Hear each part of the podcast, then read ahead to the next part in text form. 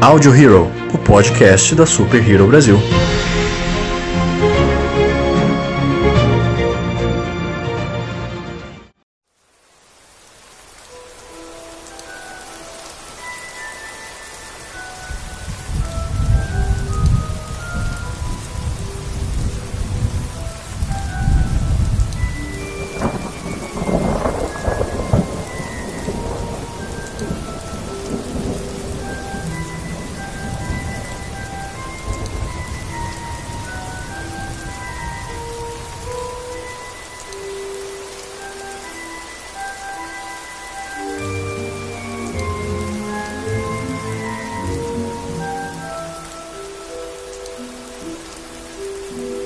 Olá, senhoras e senhores de todo o multiverso, sejam bem-vindos a mais um Audio Hero, o podcast da Super Hero Brasil. Eu sou Luan Pierucci. Eu sou o Lucas Algebaile. Eu sou Joyce Freitas. Eu sou o JM. Eu sou o Paulo. E estamos hoje aqui reunidos mais uma vez como participantes especiais. Eu queria que eles se apresentassem para vocês. Fala galera, meu nome é Thales Queiroz. Oi, boa noite. Meu nome é Gabriela dos Santos Pereira. Estamos reunidos aqui hoje mais uma vez para poder falar sobre outra grande saga da literatura que eu tenho certeza que vocês são muito fãs, assim como todos nós aqui. Hoje nós vamos fazer uma viagem para o mundo da magia, para o mundo de Hogwarts, para o mundo de Harry Potter. Então, nós juramos solenemente que não vamos fazer nada de bom. Como sempre, nós vamos começar esse podcast aqui falando realmente do início, e eu acho que Harry Potter é um dos exemplos vivos que, quando a inspiração vem, não tem que segure, cara. É realmente uma história que surgiu quase que do nada, porque já foi contado, não só pela autora, mas também por produtores e pessoas que estavam no meio da produção, que Harry Potter, a J.K., ela escreveu, ela teve a, a, ideia, assim, tipo, do nada em uma estação de trem, e ela escreveu ali no, no, papelzinho, do nada mesmo assim, e depois ela foi começando a desenvolver a história. E isso é maluco, cara, porque um universo que você pega igual o Harry Potter, obviamente isso teve um trabalho muito mais intenso depois, mas surgir praticamente do nada, assim, dá-lhe inspiração, hein? É, deixa eu começar a escrever sobre um bruxo. Ah, legal, um bruxo menino. Pronto. Do nada, não, dando um rolê de trem.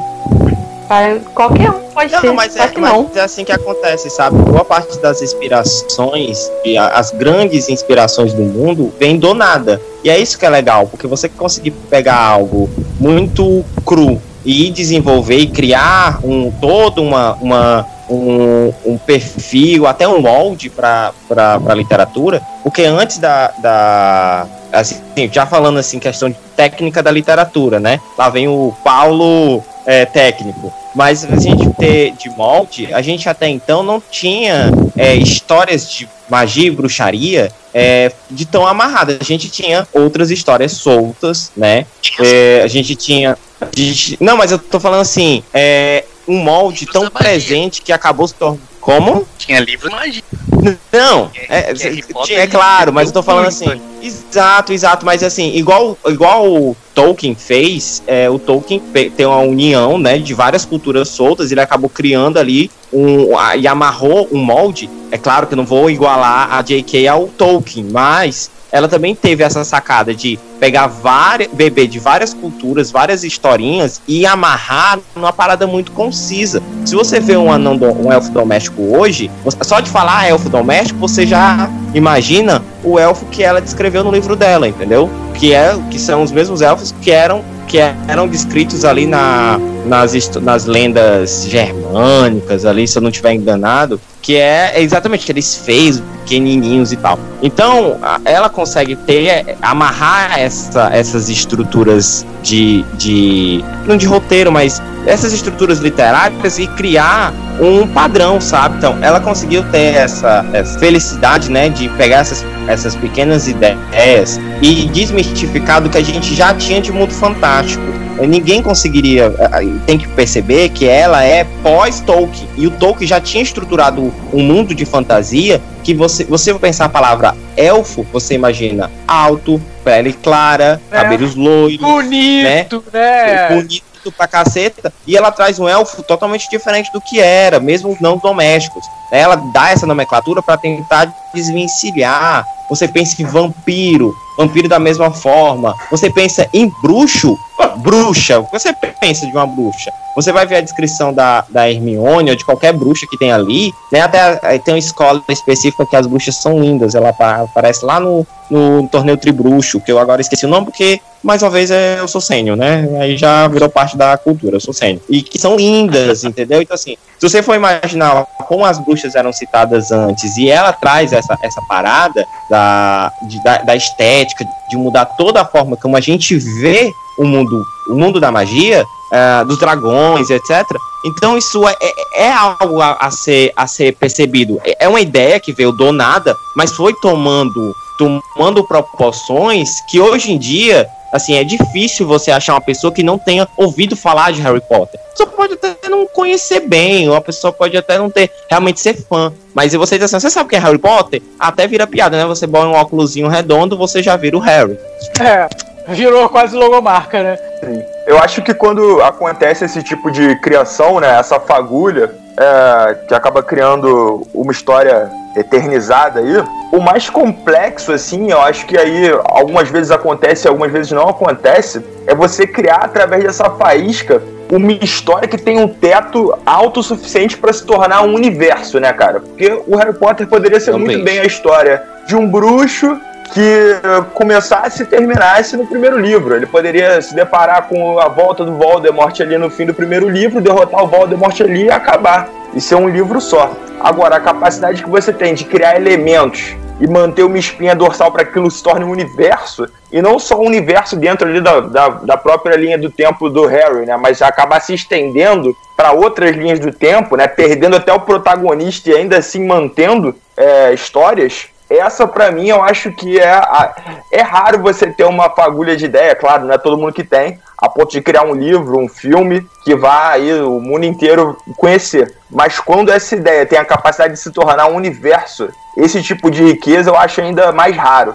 E Não só, só eu pela- acho que a escola que você se referia do torneio Tribruxo é aquela que eu acho que é da França. E o nome é francês, eu não sei o que eu vou fazer, mas eu acho que é Bulbatons, não é Bilks. Batons, um negócio assim. É, Exato, essa mesmo. Ela mesmo. O lance, cara, da, da, dessa questão da fagulha e, e de amarração é você também conseguir, é, o que é louvável, é você conseguir fazer, depois de é, conseguir trazer obras assim, marcantes, depois de já ter um hecatombe gigantesco de outras obras literárias que vem por trás, sabe? É, como eu tinha citado Tolkien, eu vou acabar citando muito ele durante isso aqui, porque é o que a gente tem de referência de muito de, de fantasia, né? O Tolkien, pelo menos pra mim, aqui em Discord, é o pai da fantasia moderna, é o que a gente entende de, de, de fantasia, a gente acaba batendo em Tolkien, mas... que criou a- mais a- ah, o universo não, fantástico inteiro, né, cara? Não, mas de acordo, de Basicamente. acordo com os, ah, de acordo com os revolucionários do Twitter, o Tolkien se inspirou na J.K. Rowling. Óbvio. Mesmo ele tendo. Exatamente. Mas assim, Não, a gente, gente, é porque aí mistura um, um- um- de volta pro futuro. Ele veio, analisou a obra dela, voltou pro final do século XIX e escreveu, entendeu? Foi isso que aconteceu. É Mas ele sabia que que isso ia ser revolucionário anos, an- é, anos depois dele escrever, né? É, Exato, exato, exato. A gente também tem que perceber a genialidade que ela, que ela teve ao escrever os livros, porque você vai, percebe claramente que é, o livro ele é feito para uma pessoa que está em desenvolvimento. Se você lê o livro, é claro que é o time, né, perfeito, se você acontecer isso, se não aconteceu, se você aconteceu isso quando você já é grande, não tem problema nenhum, não perde essência nenhuma, mas se você, aconteceu comigo, eu li o primeiro livro, sei lá, eu tinha 13, 14 anos de idade. E eu fui lendo os outros livros enquanto fui crescendo. É claro que já tinham sido lançados, não sou tão. eu não é, é, não foi lançado de acordo com isto, mas eu fui crescendo e fui lendo. A chegar no o primeiro livro, ele é, é, uma, é, é bem infantil, ele é bem lúdico, ele tem poucas mensagens realmente profundas, é, não tem esse dark, né? do- dos últimos livros, mas ele vai tendo essa crescente, né? Se você for pegar desde o, da Pedra Filosofal, da Pedra Filosofal As Relíquias da Morte, você vai, você vai vendo que tem essa, essa, essa crescente. Você vai crescendo com o Harry, você vai crescendo com a Hermione, você vai crescendo com o Ron, você vai vendo as mudanças que vão acontecendo no mundo. Você começa a perceber que o livro, que antes era, era uma aventura, começa a ter questões mais políticas, começa a ter questões mais humanas. Você percebe que existe preconceito, você percebe que existe ali é, brigas de classes. Então começa a ter. Uma, a, a parada vai começando a ficar mais. É, vai exponencializando e você vai entendendo que, que o livro ele vai crescendo com você à medida que você vai entendendo aquelas paradas que o livro está acompanhando. É o E- crescimento orgânico, né? Exatamente, cara. Cara, e é bacana que assim, ah, isso eu acho que foi uma das coisas que os filmes eles conseguiram transpor melhor dos livros, cara, porque né, a Gabi que leu todos os livros aí, ela pode falar com a gente. Muitos fãs de Harry Potter não são muito fãs dos filmes porque teve muita mudança, mas isso a gente vai falar mais, mais lá pra frente. Mas é bacana como que os filmes eles cresceram muito com uma geração, cara. Eu falo assim por mim mesmo que eu assisti o primeiro filme quando eu era bem pequenininho. E eu era muito fã, cara. Eu assistia a Pedra Filosofal todo santo dia. E eu ia assistindo, assistindo, assistindo. E eu lembro que eu tinha medo do Prisioneiro de Azkaban quando eu era pequeno. Entendeu? Que hoje é meu Mas é o melhor filme filme. favorito. É o melhor filme. É, é, o melhor. Que hoje é o, é o melhor, gente. É, realmente é complicado. Mas. E é muito legal porque além de você ter envelhecido junto com os filmes, você cresceu junto com os filmes, não só os atores também, né? Cresceram junto com os filmes, mas os dubladores também, cara. E isso é muito bacana porque cria uma conexão muito foda entre tudo no, no filme, sabe? Esse sentimento, assim, realmente o filme ele conseguiu transpor muito bem, cara. É, inclusive, É, eu acho que no Harry Potter do- esse é o ponto mais importante, né, cara? Tanto nos livros quanto nos filmes, eu acho que a nossa geração que conheceu. Assim, dependente da sua idade, se você tinha, se você foi apresentado para Harry Potter, sei lá, entre 8 e 14 anos aí, é, e você pegou essa coisa dos filmes sendo lançados, dos, dos filmes sendo lançados e dos livros também sendo lançados, isso realmente eu acho que é a coisa mais impressionante, né? Se, se já tinha acontecido previamente de grandes ideias terem se tornado universos, né? Eu acho que talvez no Harry Potter tenha sido a primeira vez que houve essa ideia da, da maturidade do, do que a gente está assistindo ou lendo evoluir junto com a gente, né? Eu realmente não lembro de outra franquia prévia que foi mudando o tom é, da obra de acordo com os anos igual Harry Potter. Realmente é absurdo, porque quando saíram os últimos filmes e os últimos livros, né, muita gente já tinha feito aquela transição de jovem para jovem adulto. E se você mantesse ali aquele tom do Pedra Filosofal, talvez as pessoas fossem ver o fim da franquia naquela, naquele sentido de, ah, quero ver como acaba. Mas é incrível como quando a franquia estava terminando, era uma coisa que ia crescendo, né, cara? Você ia agregando cada vez mais até você, fe- você ter um fim ali catártico realmente e que tem um tom absolutamente diferente do início. E como vocês falaram aí, né? é, acho que foi o Luan que falou que tinha medo do prisioneiro de Azkaban. Cara, eu lembro de eu assistindo Sim, sim. Câmara Secreta no cinema, assim. cara, como se fosse atividade paranormal. Tipo, desesperador pra mim espanjando aí, descobrir. assistiu Câmara Secreta no cinema, eu nem vi isso. Aqui não, Cara, tinha, não tem no cinema até cinema. hoje. É, mas aí- A parada, a parada legal da. Mas o seu da- caso é que, tipo, cara, não tem cinema na cidade, né, mano? Não é que você, você não vê por falta de Até hoje, oportunidade, né? não tem. Até hoje não No tem. caso, ele precisa viajar pra ir no cinema, então rola uma complicação.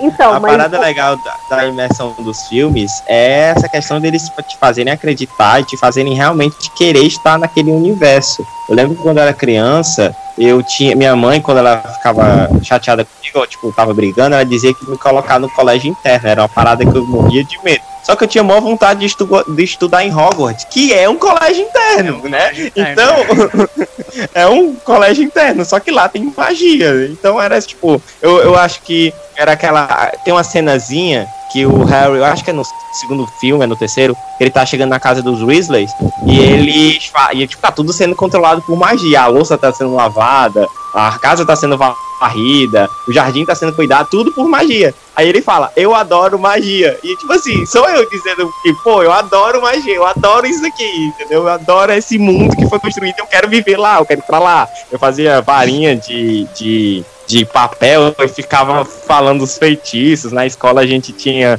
a quem conseguia escrever o mais número de feitiços. Foi coisa de nerd de criança, mas era muito legal. E o, assim, o Harry E, assim- Potter, ele teve um- uma, uma sacada. A escritora conseguiu fazer a história de tal forma que ela pegou muita gente. Eu, por exemplo, eu aprendi a gostar de ler lendo Harry Potter. Eu não gostava de ler. O primeiro livro que eu Caraca, peguei pra ler por vontade foi o segundo livro do Harry Potter. Eu não comecei a ler pelo primeiro. Né? Eu na época que lançou o segundo filme, eu tinha me machucado o pé e eu queria muito saber o que, que acontecia na história. Então calhou de eu estar na casa de um, de um tio que meu primo tinha o livro. Aí ele falou, ah, você quer ler? E me emprestou. Eu nunca li tão rápido um livro. É, aconteceu o mesmo comigo. Eu nunca li tão rápido um livro. Eu tive a. E, e é uma história que só foi evoluindo com o tempo. E conseguiu prender a atenção. E esse é, é a grande sacada do Harry Potter. Ele, conse ele conseguiu fazer com que muita gente se voltasse para a leitura.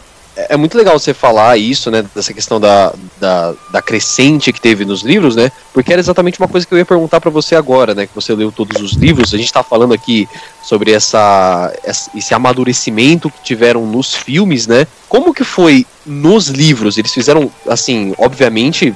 Foi tão bem quanto nos filmes, mas eu fico curioso, porque realmente eu tenho muita vontade de ler os livros, mas eu não tive a oportunidade ainda. Queria que você falasse um pouco. Então, eu. O primeiro livro em si, eu acho que foi o. Foi o pior da- de todos em, pre- em prender atenção. Entendeu? Eu come, como eu falei antes, eu comecei a ler do segundo. Eu li o segundo, o terceiro e o quarto. Quando chegou ao quarto, eu falei, não, tá faltando muita informação e voltei. Mas só no primeiro capítulo eu fiquei quase o mesmo tempo que eu levei pra ler o segundo livro inteiro. De tão maçante Cara. que era o primeiro capítulo. Que Sério, tu sofrência. achou? Eu achei, eu achei, eu acho o primeiro livro tão gostosinho de ler. Eu, eu li ele, eu li ele. Não foi meu primeiro livro, né? O É, meu primeiro livro, O já contei primeiro é história- capítulo, ele é muito descritivo. Como todo o livro do Harry Ah! Potter, ele é muito descritivo. Pois é. Cara, pois pra é. quem leu Tolkien, cara, Eu é, li J.K. Hobbit. É eu, tranquilo. meu Não, primeiro livro tudo foi bem. o Hobbit. Então, descrição é uma parada pra mim terça de manhã. Mas então, aí você Entenda que a tem, gente você tá tem que ter parâmetros, entendeu? Entenda Qual é que a o gente tá parâmetro? o ponto pessoa de que não de uma pessoa que não gostava de ler. É, tipo assim, parâmetro, entendeu? É, você é, lê o Hobbit, você lê Senhor dos Anéis, depois você vai pegar Harry Potter, você faz, você vira a página igual, entendeu? Só vai virando a página e leu. Vai sim. pegar o parâmetro. mas o engraçado Eu é isso. não O engraçado é isso. O engraçado é isso porque assim, ó, a, ao mesmo tempo que a J.K. no primeiro capítulo do, do livro ele é, ele é bem descritivo, ele realmente é bem descritivo. Ela descreve a casa, que ele mora lá dos tios dele, que ele, que ele tá e tal. Ele descreve o Harry, ela descreve o Harry bem direitinho. O problema é que depois disso, ela joga toda essa descrição fora. Porque ela não, ela não tem a pachorra de descrever a Hermione direito. Ela diz, ó, cabelo bagunçado, cacheado, é isso aí, entendeu? Tanto é que rolou até uma polêmica recente, né, com, com a, uma companhia de teatro refez Harry Potter em uma peça, e eles usaram uma, uma atriz negra, e a galera ficou, "Ah, mas a a Hermione não é negra. Ah, mas ela não descreve, né, ela só diz que é, Não, ela realmente Ela não- não descreve. é, ela é meio Ela- jogada, Ela assim, só dá um estereótipo super jogados. do cabelo.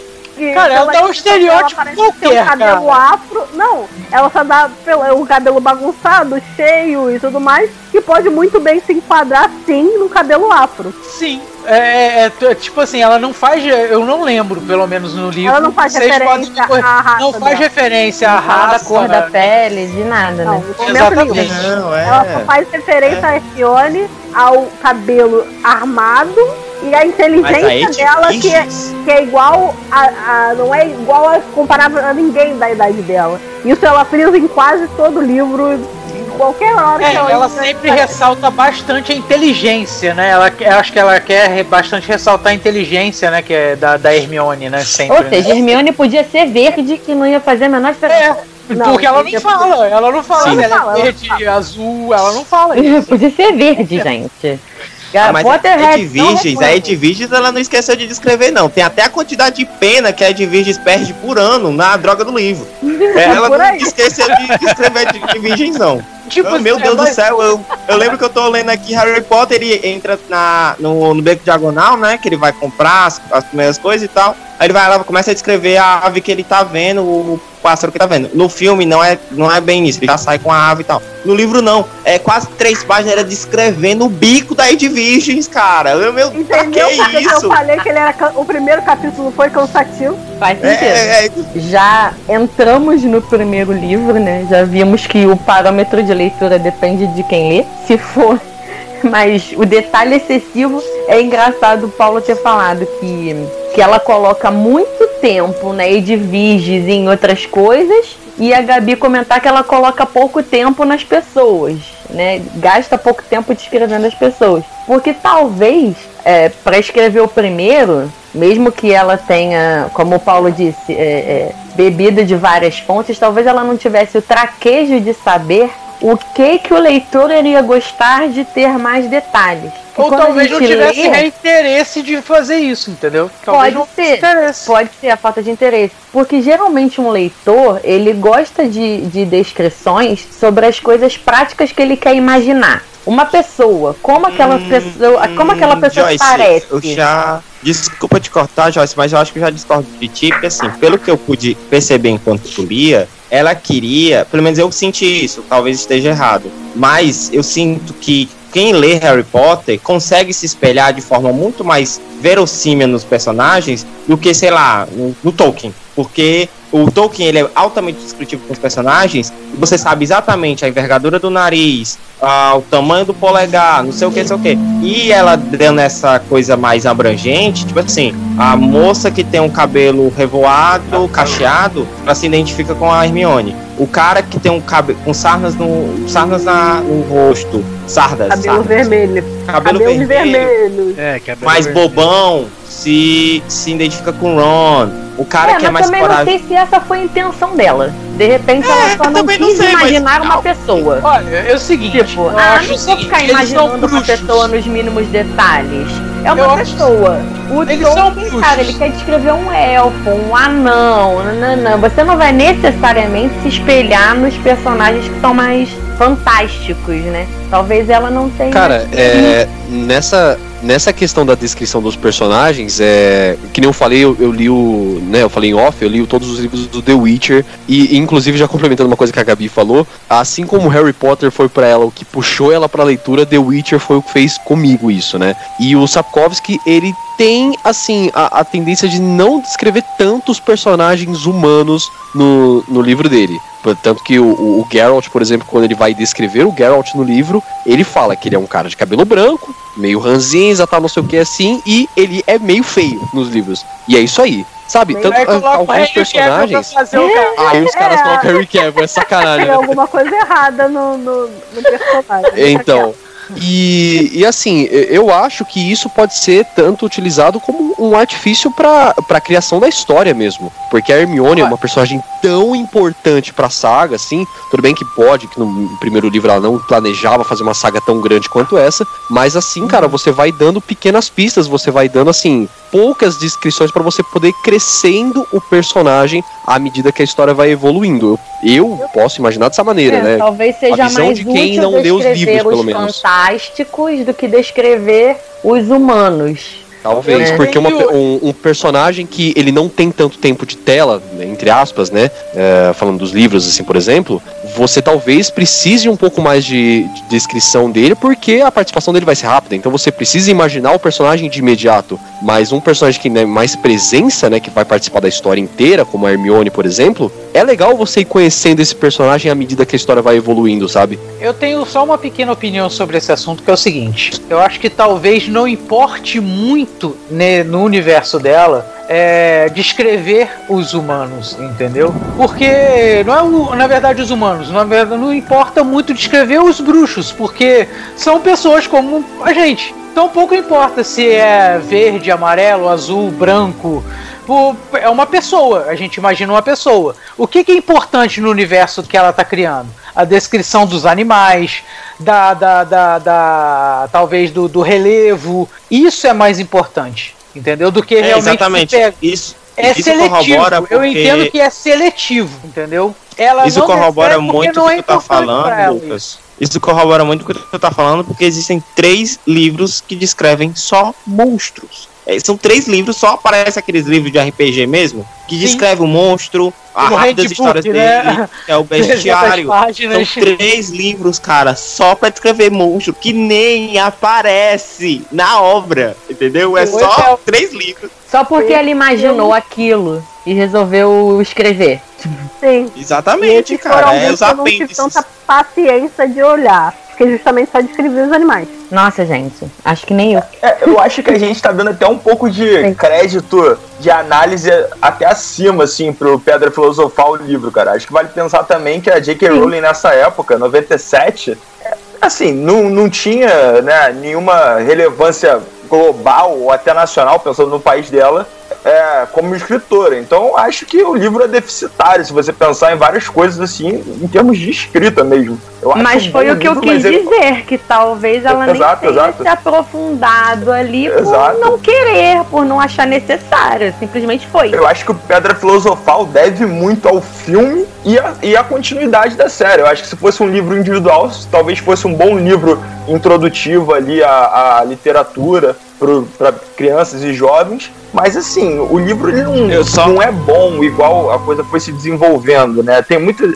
Assim, ele não é equilibrado, como, como foi bem falado. Certos momentos parece que demoram. Certos momentos menos importantes parece que demoram mais do que momentos que às vezes são mais importantes. A construção do livro ali para catarse no fim não é tão equilibrada igual acontece nos outros livros. Então acho que o Pedra Filosofal, o livro, deve muito ao filme, pois quando o filme saiu, a história já, tá, já tinha dado sequência, já tinha uma amplitude maneira, e a galera meio que já sabia onde ir, o que, que era mais interessante, o que, que tinha que ser, entre muitas aspas, corrigido. Mas o, o filme ajudou o, o livro a construir a imagem é, desse momento da saga e a continuidade da história também, tendo esse livro como o primeiro capítulo, né? É, acaba dando uma moral grande para esse livro também. Mas eu não acho um livro assim, eu acho que o livro vale muito mais pelas ideias apresentadas do que propriamente como ele foi escrito, né? Uhum. Assim, e assim, é, eu- é, a gente tá até falando entendo. bastante aqui de. Opa! Eu até entendo isso que tu tá falando, só que o meu problema é, o primeiro livro, o Harry Potter, a Pedra Filosofal, ele realmente tem essa profundidade extremamente rasa de um pires na- nas descrições dos personagens humanos, né? Entretanto, ele peca também no último livro, que quando ele vai descrever a reunião do Lorde das Trevas, que o Severus chega e tal, ele vai, ela tenta descrever rapidamente as pessoas que estão lá. Ela descreve a Nagini de forma muito. Você sabe a quantidade de pintas que tem na Nagini. Mas as pessoas que estão é um negócio tão confuso. Você lê uma vez, aí aquilo te incomoda porque você não entende. Aí você lê de novo aquela merda, aí você, lê, aí você, meu Deus do céu, quem é quem? Aí você começa a, a se apegar aos nomes, porque as descrições das pessoas não, não batem muito. Aí você vai começar a decorar nome difícil pra poder saber quem é quem que tá falando, porque assim, descrição, nada. Sabe? A Harry Potter, como todo, ela não descreve muito bem os personagens. Eu não sei o porquê, eu espero que seja realmente pra gente poder se, se, se afeiçoar mais, sei lá, se espelhar nas pessoas. Mas assim, descrição de pessoas ela não manda bem. De, de monstro, de animal, de não sei o quê. Nossa, e do Harry, né? Salvaguarda. O Harry. Nossa, e Varinha, nossa, a gente já nem falar das descrições da Varinha. Porque a parada do Olivaras dele dizer o tamanho, espessura e não sei o quê, isso veio do livro, que o livro diz exatamente o tamanho pra você realmente produzir. Se você quiser pegar as medidas e fazer, dá pra fazer idêntico com as varinhas, tanto é que tem arrodo né? E assim, é, eu queria puxar um outro assunto pra gente poder dar uma continuidade a mais na história, né? Falar sobre mais coisas importantes. Queria puxar, obviamente, um dos personagens mais icônicos da saga, que se tornou um dos grandes vilões da cultura pop, que é o Voldemort. A gente tá falando bastante Nossa. de descrição de personagem, tudo aqui. Aí, Gabi tá um pouquinho quieta.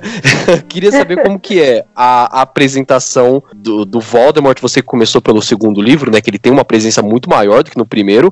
É, como que é ver o crescimento do vilão que assim, é o tipo de vilão que a gente ama odiar, né? Porque a presença do cara é tão foda. Então, no segundo livro ainda, o Voldemort, ele aparece mais como a figura de um adolescente.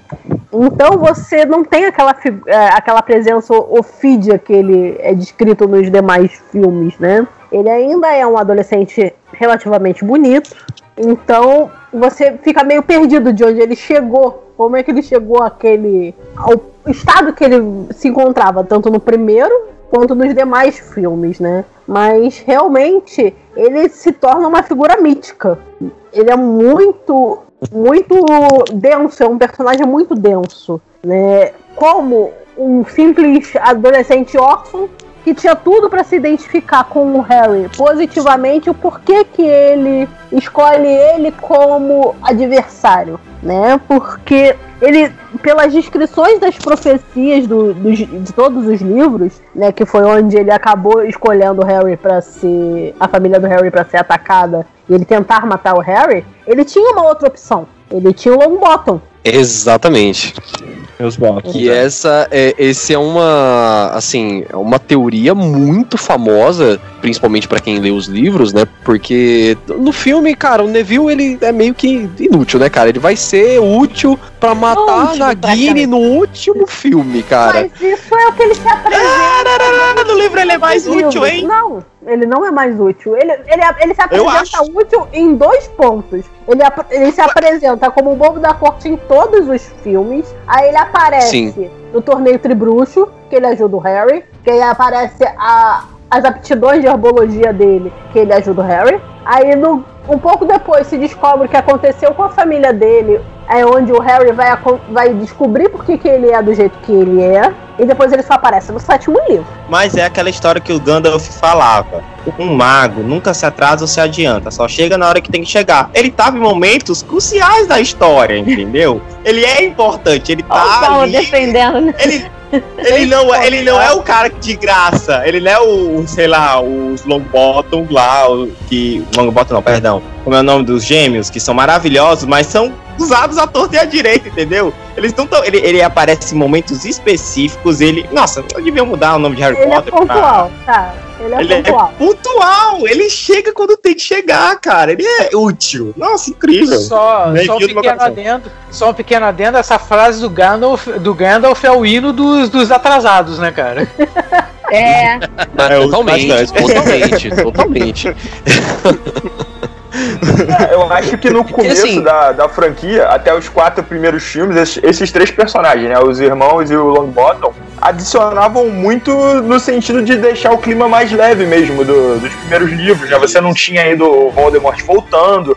O, o- até a metade dos livros, você tinha grandes momentos ali de interação entre os personagens, tipo, todo mundo almoçando, né? Natal, onde os personagens tinham falas ali que serviam pra manter aquele clima do livro, tipo, mais colegial do que uma coisa mais dark dos livros mais pro fim, né? O Neville, ele era o bobo da corte. Ele Exato, nada mais exato. é que o bobo da corte. Os irmãos Weasley, é, Weasley, o Fred e o George, eles eram bobões, mas você via que eles eram extremamente inteligentes. Que eles eram. é, eles gostavam de fazer travessuras. Eles eram assim por gostar, não porque precisavam. O Neville era o. Azkaban, os irmãos já têm um papel mais, in- mais interessante ali, né? Na estrutura da, da, história, da história. Sim. A que- Mas a questão- voltando é à onde questão do voltando à questão do Voldemort, né? Ah, eu acho o Voldemort um dos vilões. Ele é um dos vilões da cultura pop mais reconhecidos. Mas eu acho a sacada do, do, do Voldemort muito engraçada. Porque ele é o vilão, ele é meio que um ventríloco, né? As primeiras aparições dele é ele usando marionetes, ele, ele é indireto, ele é um cara que respeita o ano escolar, né? Que ele só ataca quando acaba o, o ano letivo. Então ele é um cara ali que tá dire- indiretamente, indiretamente agindo, mas criando forças, porque a gente sabe o que aconteceu com ele, né? Aí o ouvinte tá de casa que não sabe, mas o Voldemort, ele tenta é, lançar um feitiço no Harry, mas a magia reconcheteia, que é uma das três maldições, que é o Cavalo Redrava, reconcheteia nele e ele morre, né? A, a parte física dele morre, mas a, a- o espírito dele vive, pois é. O espírito dele tá separado em sete partes. Cruz. Isso. E o que acontece? Então, ele não. É porque no Harry Potter não tem punhal, né? Se ele tivesse um 3 oitão, teria resolvido ali o problema. Mas ele Mas aí, Ah. aí ia virar aquele filme do Ed Murphy, né, cara? Jorginho me empresta. Nossa, MC Carol nunca teve tão certo. Meu- Jorginho me empresta 12 que hoje eu vou fazer barulho. Ele teria resolvido o problema. Mas bem. Aí, cara, ele é um dos vilões mais bem construídos porque os primeiros filmes e livros, né, logo no começo da história, ele vai agindo de forma indireta pra tentar, porque meio que ele quer fazer com que a ameaça Harry deixe de existir para que quando ele volte, ele a profecia diz que essa criança está predestinada a vencer ele, né? Então ele precisa fazer com que essa ameaça Harry suma. E ele vai tentando fazer isso enquanto vai ganhando força. E quando ele aparece, essa cena no livro é muito boa. E essa cena no filme é incrível. Quando ele aparece, a personificação dele, a forma física dele,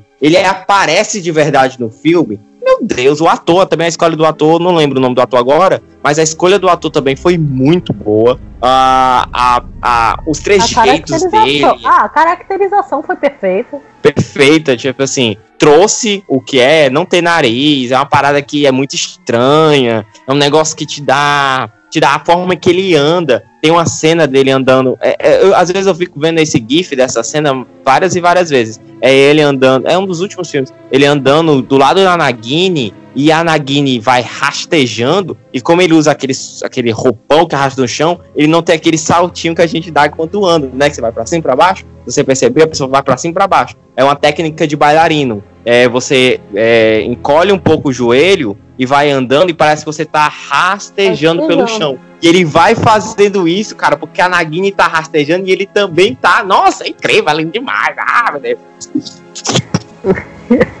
Não, É, isso quando o Voldemort realmente. aparece, cara, realmente é um dos momentos mais incríveis, né? Porque você passa quatro livros ou filmes é, tendo só pitadas dele ali, como você falou muito bem, agindo, é, usando outros elementos pra meio que aparecer, né? E chegando no quarto filme, ou, ou se você tá lendo os livros, chegando no quarto livro, você já acostuma com esse, com esse ritmo do Harry Potter de cria-se um. Começa no letivo, cria-se um problema, o Voldemort tá manipulando aquilo de alguma forma, existe um confronto, mas você não luta em nenhum momento contra o Voldemort. Você não, você não vê exatamente ele, né? No primeiro filme ele é um rosto, é, aí no segundo filme é um Morcrux. É, então você. Aí nos outros filmes também, às vezes são pessoas agindo em nome dele. Cara, quando ele aparece e a sua ficha cai e o filme acaba, o quarto filme, né? O quarto livro, quando ele volta, tem a morte, né? Do, tem uma morte, o que já não é algo no Harry Potter que você estava ambientado, né? Um personagem que você é apresentado chegar e morrer. E volta o Voldemort. Pra mim representa ali, é, naquele momento, quando ele se materializa, a virada de chave, assim, de tom, por mais que tenha sido uma coisa progressiva, é a virada de chave no tom da franquia, assim. O- você tem uma morte ali no filme, o filme acaba pesado, porque você tem uma morte e volta o Voldemort, e aí meio que você tem que aguardar o quinto livro ou o quinto filme pra ver como a coisa vai acontecer. E fica realmente o ambiente muda completamente. A presença dele realmente é algo que quando você tá, por isso ter sido construído ao longo de anos pra você, né? Não foi construído em um filme ou dois, ou nas horas do filme. Você fica anos com aquela imagem do nossa, se esse cara voltar, já era. E aí quando ele volta, mano, pô, é uma coisa incrível, cara- realmente, é memorável. Os caras tinham medo do nome dele, cara. Era o nome, tipo assim, o poder Exato. do nome, cara. É as paradas é, loucas, tipo assim, você não podia citar o nome dele só pela simples expressão dele ter existido. É um negócio muito louco, sabe? Assim, é uma pressão psicológica que ele exerceu sobre o mundo da magia que outra pessoa não aconteceu. Acho que nem o, o Vanderval lá Grindelwald. conseguiu Não, fazer, cara. O, o Grindelwald, não. O, o Voldemort, ele- as maldades dele foram tão sem tamanho que o nome dele chegou a ser amaldiçoado. E chega no sétimo livro, realmente vira uma maldição. Né? Ele Exatamente. consegue realmente virar uma maldição. Até o Harry. que Gente, eu chamo de Vanderval porque sou íntimo, tá? O Vanderval é meu amigo, a gente Louco. dá apelidos. Tá boa. Desculpa, É, cara, eu mas eu lembrei. Eu lembrei do Roberval, o ladrão, o ladrão de chocolate, velho, da TV Colosso. Nossa Caraca. senhora, cara. Vocês lembrar. Gratuito. Não, eu assistia, mas eu jamais lembraria disso. Muita coisa pra também. Vou fazer, deixa eu fazer dois adendos aqui. Que o ator, que o Paulo não conseguiu lembrar o nome, que é o que personificou o, o Voldemort realmente adulto ao longo da praticamente toda a saga, foi o Ralph Fiennes. É, Maravilhoso. é porque tem no, no, No Pedra Filosofal ele tá como, como o próprio Paulo disse também, né? Ele tá de, usando um professor de marionete, né? Então, na verdade, é um rosto que ainda não era do Ralph Fiennes, que é ali usado no CGI na cabeça do outro ator. É, No segundo ele é um adolescente, então. isso. Não No é o- segundo, o ator é um adolescente, que é o filme inteiro, aquele, aquele menino. E tem o ator que aparece rapidamente ele como criança. Esse menininho que faz ele criança é sobrinho do Ralph Fiennes. Então, Caraca, que da hora. É, Esse eu mas assim, quem Pegaram de aspecto da hora. físico, né? Eu chamo de É. nepotismo. é, aproveitaram o, o, o aspecto físico, porque ele lembra um pouquinho mesmo. Então, mas quem encarnou ele ali na grande parte da saga foi o Ralph Fiennes com aquela caracterização sensacional, incrível, né? Cara, E, E- aquilo e é bacana- era caracterização, galera. Ele não era 100% CGI, tá? Era caracterização, era montagem, era make, tá? Exatamente. Tiraram o nariz dele, porque. Sim. Cortaram, então devemos, então devemos Exatamente. realmente. Aquela magia que você faz com as crianças. A maquiagem. Você chega assim, peguei seu nariz. Eles fizeram com ele, peguei seu nariz. É, então. O cara, crédito, e, e é bacana. o, pessoal, o crédito pro pessoal da Make ali no, no- a partir do quarto filme ali é fantástico. É, total. Muitos aplausos. Que Cara, e é bacana que, assim, né, é, o, o Thales estava falando dessa, dessa virada de tom, né? A gente tem o, o- tanto Pedra Filosofal quanto a, a Câmara Secreta, eles são filmes, assim, um pouco mais, sabe, um pouco mais leves, assim. Você assiste um pouco mais de boa ali, eu creio que os livros sejam assim também, né? A Gabi pode me complementar Sim. depois. Mas, assim, o, o Prisioneiro de Azkaban, ele já é a entrada totalmente no sombrio mesmo, só que depois disso, no quarto filme, né, no, no, no Cálice de Fogo, você tem, assim, pelo menos eu vejo des- dessa forma, que ele, assim, a maior parte dele é um filme pra cima, sabe? Ele é um filme legal, você, você dá uma risada, ele tem uns alívios cômicos ali, e o ato final todo do livro, que é quando realmente o Voldemort volta, é, cara, é ele te destruindo totalmente, ele te dá um soco na barriga e você fala, é, você acha que o filme tava Então, né? alegrinho, não sei o que, tome isso aqui agora. Você tava Ia, aí se é divertindo com as Olimpíadas, com as Olimpíadas estudantis? É? Era isso, que Isso. você queria?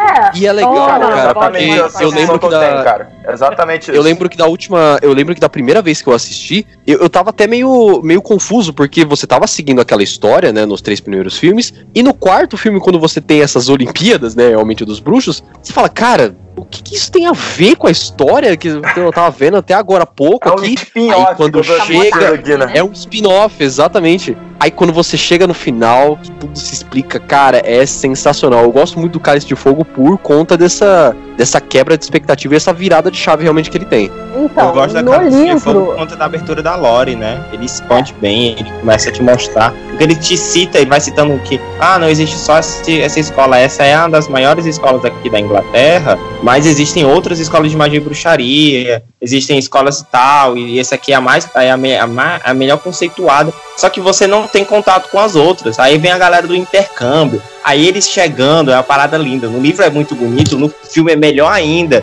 Que ele vai, tipo assim, o- as escolas entrando. E eles Nossa, é bonito demais. Sim, sim, mas assim, no quarto, por mais que esteja o clima todo do torneio, mas você tem uma trama que não é mostrada por trás, por, e por que do Harry ter sido escolhido, né? Que não foi à toa. Exato. E, e que não, no, no filme não dá tanta ênfase, mas no livro isso é um pouco enfático e quase todo mundo, a maioria dos amigos dele fica- juram que foi ele que deu um jeito de, de burlar a regra. Juram que ele que, que trapaceou. Então isso, tem uma hora que fica um pouquinho mais pesado e isso é dado mais ênfase no livro do que no, no filme. Isso passa muito rápido no livro. Tem só No- uma, no filme. filme tem uma briga entre ele e o Ron, né? Que fica bem bolado com ele, aí meio que dá as costas assim pra amizade, mas- fica puto a maior parte do filme. Mas não tem tanto peso, é como se só o Ron tivesse ficado bolado Não, com ele, mas- assim. Mas boa parte do time da, Grif, da, da, das- da Grifinória em si é, torce pro, pro rapaz que acaba vindo, o- pro Cedrico. Por conta disso, porque eles ficam, a- é, ficam com o pé atrás com o Harry. Não é só o Sério, eu achei que- porque era o, Não o é só Clover o lá que fazia ele. Eu achei que era por causa disso. Lá vem, é sacanear só- o pobre do. Não é só o, Achei o, que era o Robert Pattinson, porque ele era Entendeu? Um- uns quatro, a única da, que continua falando com o Harry durante o tempo do quarto livro, na maior parte do livro, é a Hermione, o, o Neville. Ele fala, mas não tinha tanto afinidade com o Harry, então ele- o Harry não fica tanto com o Neville. Tanto que tem uma hora que o Harry fala que ele nunca ficou tanto tempo na biblioteca quanto na época do quarto, é, do quarto ano do colégio. Porque justamente todo mundo deu as costas pra ele, só a Hermione que acreditou nele. E Momento da musiquinha Ah, falando- triste. Comparando o filme com o livro, né? Eu acho que o quarto foi o.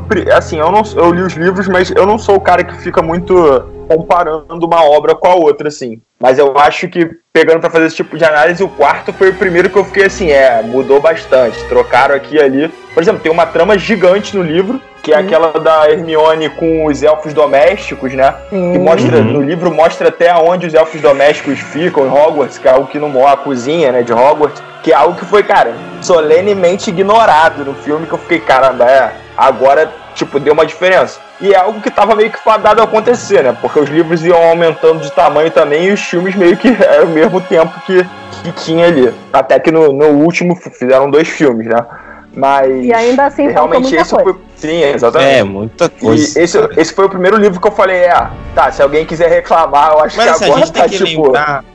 Não, é porque assim, a gente tem que entender que a. Ó, a gente tem que entender que a obra original ela é intocada. Isso eu tô falando na questão geral. Você vai pegar um livro, isso sim, ouvinte, eu tô falando pra você que fica. Ah, mas o filme é diferente do livro. Ó, a obra original ela é intocada. Ela nunca vai deixar de ser a obra original. Tudo que vem subsequentemente depois disso é adaptação. Aí a adaptação, se você curte ou não, aí é com você. A tradução de um livro é uma adaptação. O filme é uma adaptação. E a adaptação não é a obra. Você quer ver Harry Potter nas linhas reais, como a J.K. escreveu? Você vai lá ler a obra no inglês britânico. E é isso. Se não, tudo que vem subse- subsequentemente a isso é uma adaptação. A, obra em português é uma adaptação, porque tem palavras em inglês que não funcionam em português e eles têm que adaptar para poder fazer sentido para você que tá lendo. O filme, exatamente. Então, cara, assim, é porque eu, eu, eu me, eu, me, eu me ligo muito quando os caras chegam para mim e falam assim: ah, mas o filme é muito, o filme é muito ruim porque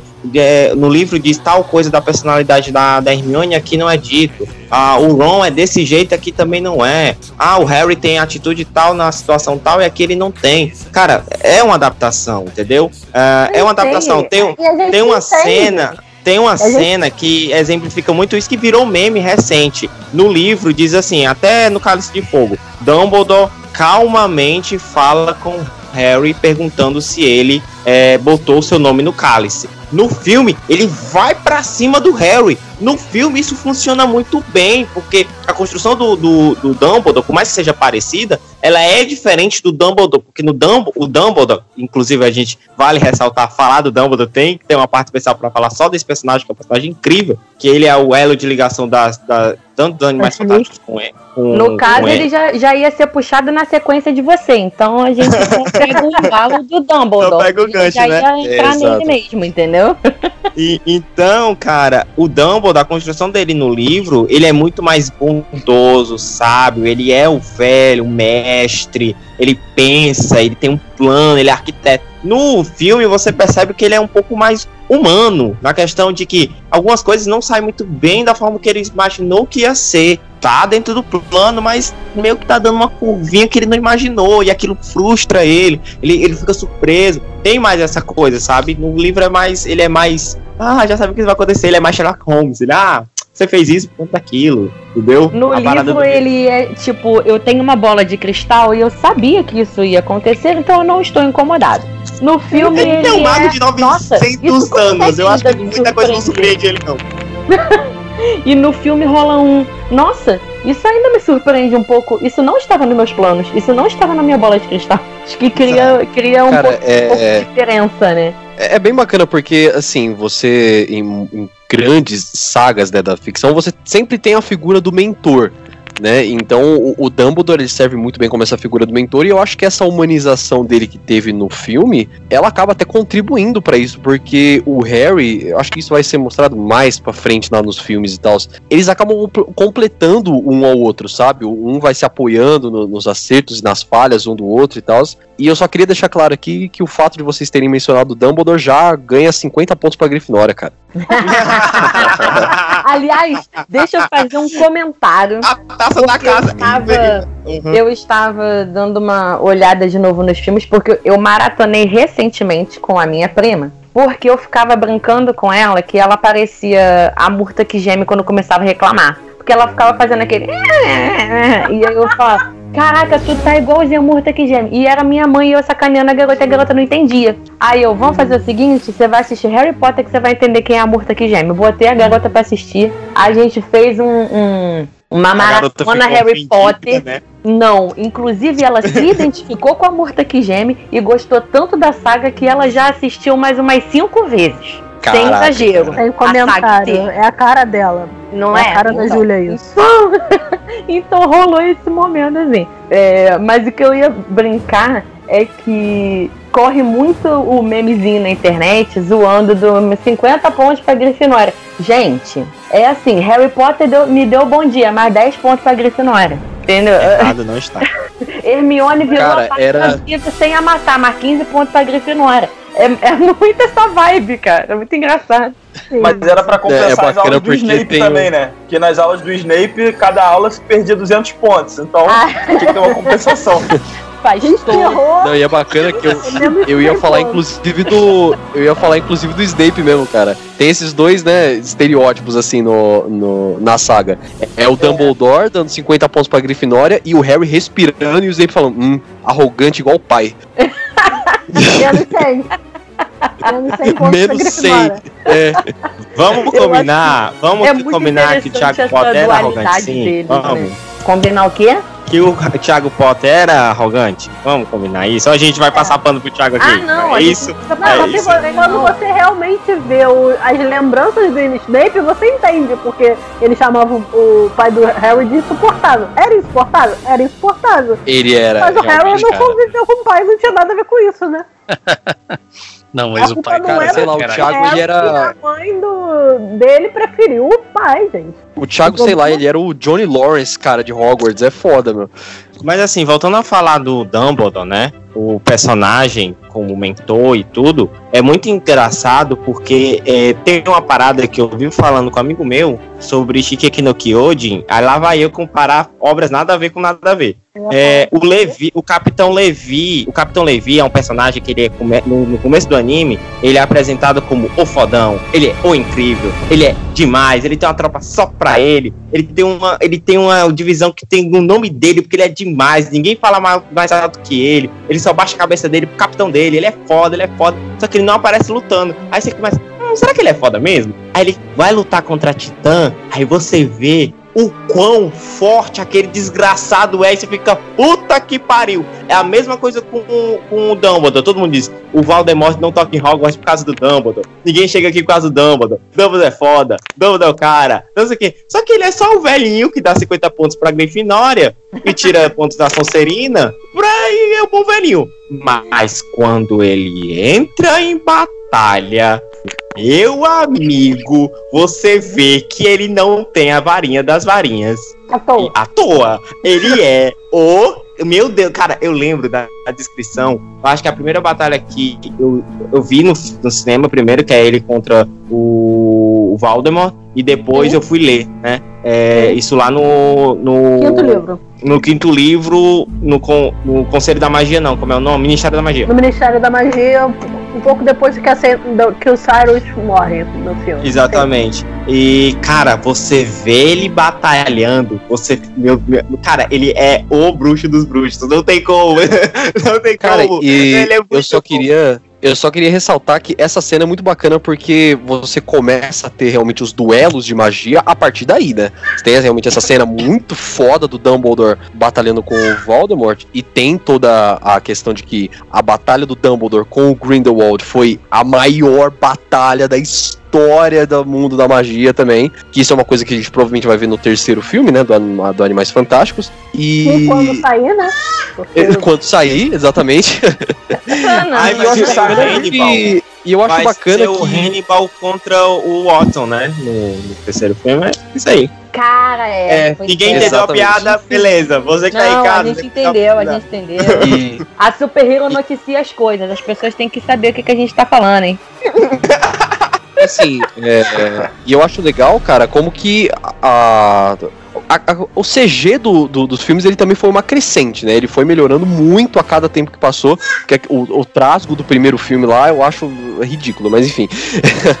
mas, cara, essa batalha, quando eles introduzem realmente esse choque de magia, eu acho esse choque da- dos feitiços assim muito foda. Cara, é, é, salta aos olhos, sabe? Deixa os duelos assim, principalmente esse duelo do, do Dumbledore com o Voldemort, muito bonito de, de se assistir, apesar de ser muito Eu, curto. pra mim, essa é a melhor batalha do livro, do filme. Assim, se falar de combate, tipo uma luta de bruxo, quando você imagina, né? Tipo, o nível das magias e tal. Essa é a melhor. Tem a do Uhum. Harry contra o Voldemort no fim, mas aí é muito mais emocional do que propriamente a poder. batalha, né? Essa sim, em sim. Um detalhezinho, trocação, um detalhezinho que eu quesito gostaria de FC, ressaltar aqui. essa é a melhor, cara. É Tem- muito tem um psicológica detalhezinho que eu também, né? de Porque eles são. Porque eles são assim, tipo. A, a- eles são a, a duas faces da mesma moeda, né? Então eles ficam ali, o Harry ele tenta trazer o Voldemort de volta, apesar do cara estar totalmente corrompido, né? Mas ele ainda tenta e é. Realmente é uma batalha muito mais psicológica e mais emocional realmente do que física ali. Tem Sim. uma paradinha Sim, que eu sim. gostaria de ressaltar nessa questão dos duelos de bruxo. É só um detalhezinho, é só o meu lado nerd gritando. Ah, durante o. a- você vai aprendendo magia com eles, né? Você vai aprendendo, você tem nas aulas, tem inclusive o meme, né? Não é Leviosa, é Levi- Leviosa. Então, então tem. Então, tem. E tem. E, tem um detalhezinho que, é, que acaba passando desapercebido, que isso tem muito nos livros, tem nos filmes também, que é eles ensinando como fazer a magia a partir do movimento da varinha. Então, ah, depois de um tempo, você começa a perceber que eles nem falam mais o nome do feitiço. Só o movimento da varinha já é o suficiente para você saber qual magia ele está executando. No, e esses movimentos da varinha são importantes porque quando você vai ver a luta do Dumbledore versus Voldemort, você percebe que os dois ficam fazendo pequenos movimentos com a varinha que, que tipo assim, só ele parece esgrima mesmo. São movimentos muito precisos com a, varinha, com a varinha, que a magia vai modificando a partir daqueles pequenos movimentos e os dois vão controlando com maestria. Coisa que você não vê quando o Harry e o Voldemort estão lutando. Porque só os dois apontam a varinha um pro outro e fica aquele facho de luz é, colidindo. Enquanto o Voldemort vai fazendo leves toquezinhos na varinha que vão. Cara, é um primor de detalhe. Só dessa, dessa movimentaçãozinha da mão dos dois movimentando a varinha, como se quisesse fazer com que a magia se alterasse, moldasse de direção, que é o que eu ficava no cinema, ficava assim, caraca, que coisa linda. Sim, sim, mas também vamos e venhamos que o, o Dumbledore não tinha como. Né, ele não tinha, não tinha como comparar os movimentos feitos pelo Harry, um, um garoto que mal saiu das fraldas, com o do Dumbledore numa luta. Não, não. Porque ele não tinha ainda aprendido esse tipo de, de feitiço não falado ainda. Não, não, exatamente, é exatamente para mostrar como é essa questão que vem se construindo por trás, ela é importante na luta, que o Dumbledore consegue entender e usar, já o Harry, que é uma pessoa bem menos experiente do que o Dumbledore e o Voldemort em batalhas eh, de magia, ele não consegue utilizar. Então esse é, é só um detalhezinho do, do lado nerd aqui gritando do, da- desses detalhes bobos do, do, do Mas que o com filme o te traz. acréscimo de que além do Harry ser menos experiente, é, metade de cada ano letivo ia por água abaixo por causa de alguma cagada que acontecia na escola. Então, Totalmente. Eu gostaria de dizer, eu gostaria de dizer. nossa, você Totalmente. tem uma, você tem, é, é, vamos dizer, né, gente? Nove meses assim, colocar-. Você tem é, oi- é, 8, 9, 10 meses letivos. Você perdeu 5 lutando, ou ressuscitando alguém, ou desfazendo alguma coisa que aconteceu. Isso é uma calúnia, isso é uma calúnia. Gostaria de defender, gostaria de defender Lord Voldemort. Lord Voldemort só atacava quando a- o ano letivo acabava. Mentira. Ele Não. entendia, ele fazia não. parte da comunidade escolar. Não, não. Mentira que no Nossa, Câmara isso- Secreta tudo aconteceu enquanto estavam rolando as aulas. Bem no início, na Ah, verdade. Mas, mas ele invadiu, Val. Tá ele invadiu a. O, o, o Harry cabulava a aula porque na queria. cabeça do professor lá o tempo todo no primeiro filme. Então, Mal estava caráter igual o pai. presente lá dentro o caráter igual o pai. Só faltava aula porque queria. Mal caráter igual o pai. Sangue ruim, é que nem o Luan. Sangue tá? Vamos aproveitar e emendar esse, essa tríade Dumbledore, Voldemort. Vamos completar a tríade com o Snape. Que o Luan nem é Oh, aficionado, maravilhoso. entendeu? Cara, é, é foda porque assim, o Snape, ele, ele, ele é, é maravilhoso pra mim por dois motivos. Principalmente que o personagem é muito foda. Eu acho muito louco esse professor Ranzinza aqui. Você sabe que ele é foda, mas ele, ele é aquele cara que, puta merda, que cara chato, mano. Mas depois você entende todos os motivos do cara. E segundo, obviamente, pela incrível atuação do Alan Rickman. Pra mim, assim, ele sempre vai ser o Hans Gruber, não tem como. Mas, como Snape, cara, é, é perfeito. Sempre é Hans- incrível, realmente. Uma vez, Han- uma vez Hans Gruber, sempre Hans Gruber, cara. não Sempre tem- Hans Gruber, cara, é, é complicado. E assim, É, o, o o Snape, ele, o Snape, ele sempre foi, né, pra maioria dos fãs, né, que, que leram os livros, ele sempre foi muito bem elogiado pela a caracterização que fizeram ele no, no- nos filmes, né? Foi, assim, aparentemente um- uma transformação muito fiel, né? Sim, perfeita. Exato, exato. A caracter. Um dos poucos que a, Sim, sim. que a J.K. eh, eh, resolveu descrever foi o Snape. E tá perfeito. Exato. Eu acho que assim, do- de todos os personagens do, do Harry Potter, o Snape é, é- é um, dos, um, um dos aprofundamentos é, é, emocionais. A história dele é muito boa. Você consegue compreender o, o, o porquê ele é daquela forma. Você consegue entender que se ele fosse de outra forma diferente, talvez a, a jornada do Harry seria totalmente diferente. Você consegue compreender que ele realmente amava a mãe do Harry. Ele, ele de- da forma dele, ele consegue transpassar esse amor também pro, pra filha dele. E filho, ele né? é o personagem mais. Ele, filho, é, perdão. É, e ele consegue tran- tran- é, passar essa, todos esses sentimentos estando calado, dando livrada na cabeça do Harry e do, do Ron, que é honesto. Mas é. E cara, tirando mas 100 é- é pontos de Grifinória.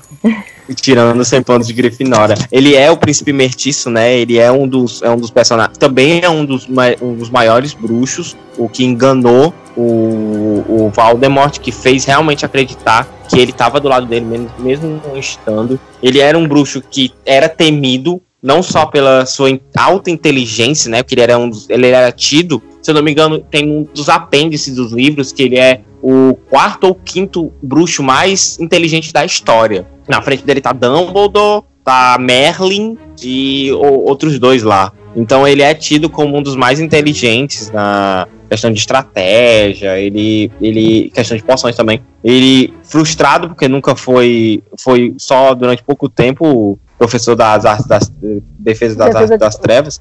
Isso. E ele, mas é muito bom, tipo, é- ele é um personagem incrível, o ator que fez ele, né? Eu lembro da comoção que foi quando o ator faleceu, que da tristeza que se aplacou no- nos, nos fãs. Eu realmente fiquei muito sentido quando, quando soube da, da, da- da notícia da morte dele, porque ele realmente encarnou, ele deu vida, e você não consegue imaginar um Severus Snape diferente.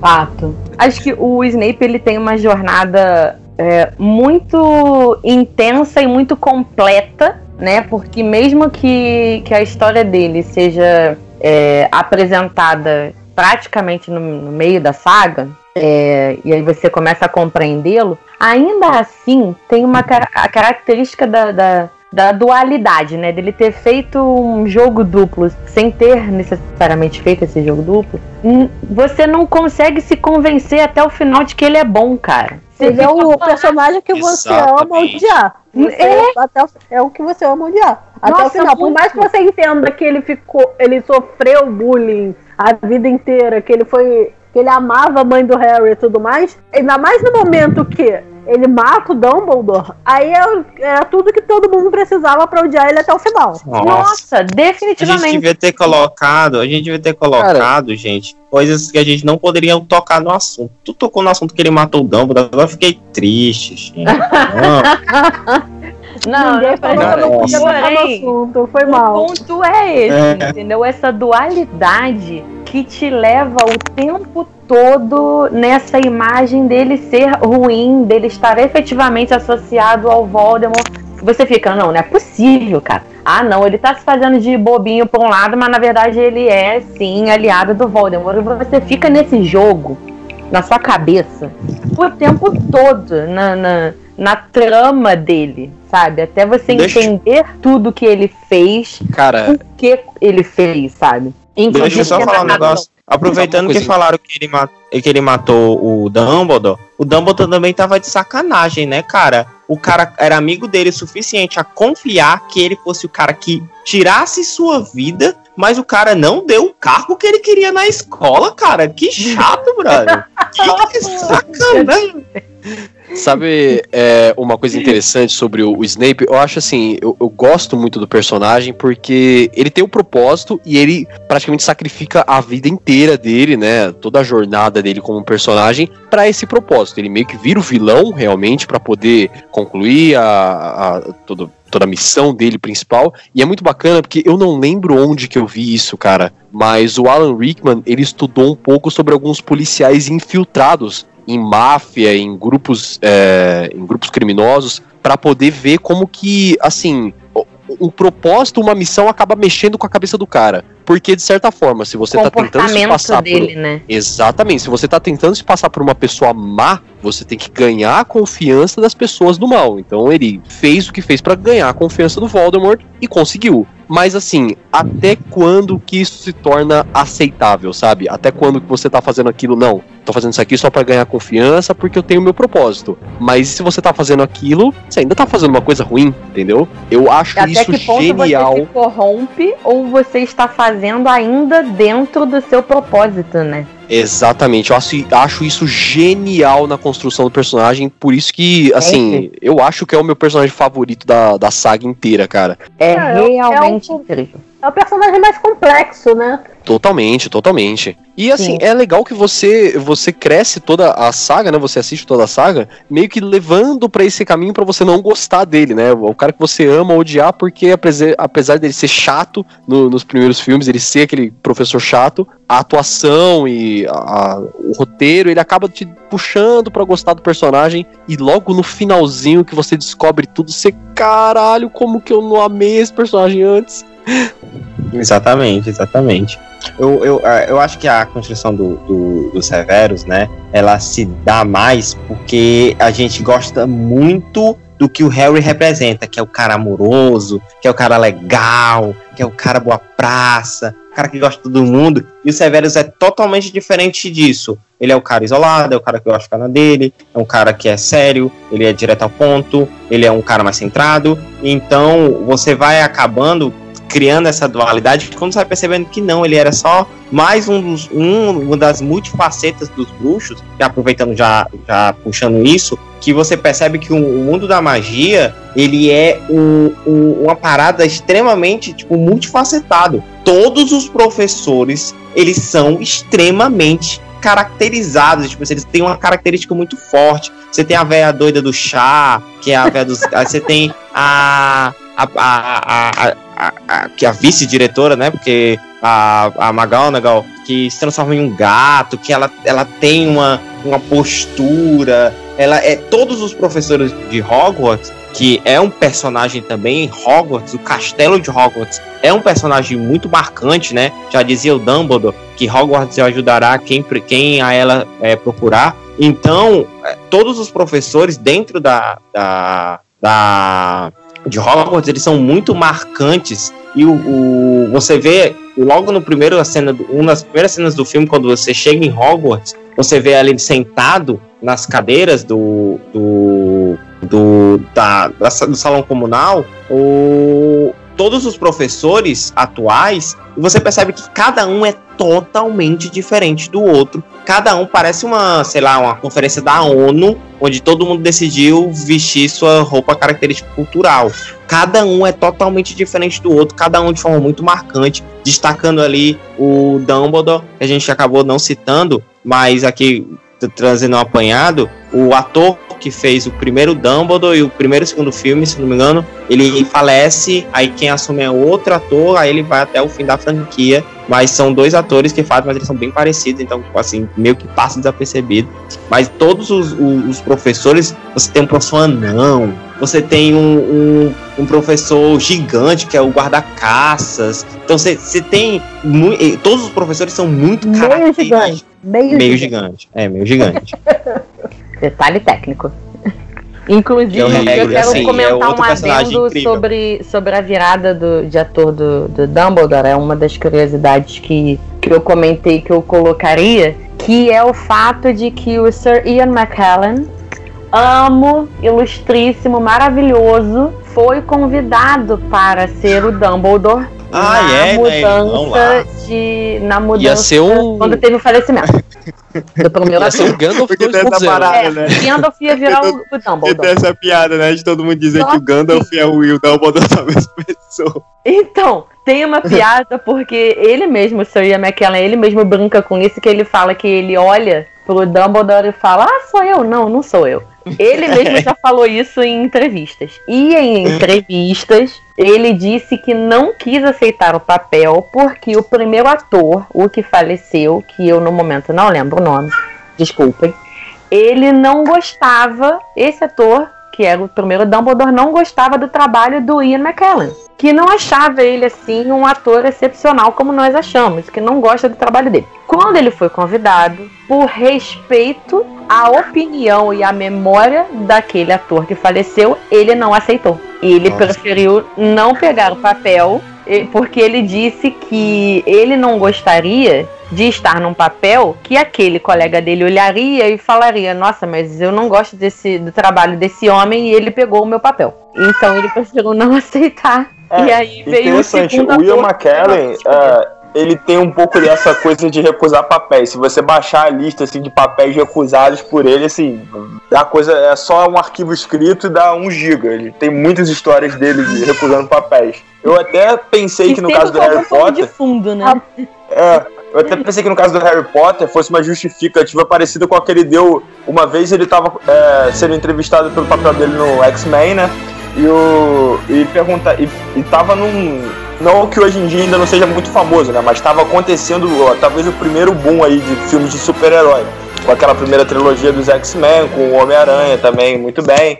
E, é muito boa. Me- A primeira trilogia do X-Men é muito bom. Sim, eu gosto também. E aí per- perguntam pra ele, ah, pra dar pequenos comentários sobre outros filmes, né? Aí ele falou, não, não, não compara X-Men com Homem-Aranha, porque o X-Men tem toda uma história por trás, né? Que você pode, você pode é, substituir os X-Men por diversas outras coisas e, são- e fazer comparações interessantes com a sociedade. É, e no caso do X-Men, ele falou, ah, eu não gostaria de fazer parte da história de um garoto que tem cola na mão. Ele falou isso sobre o Homem-Aranha. Então eu pensei que no Harry Potter o motivo dele não querer participar fosse algo parecido, ele não reconhecer na franquia algo é, que pra ele fosse interessante a essa altura como, como ator.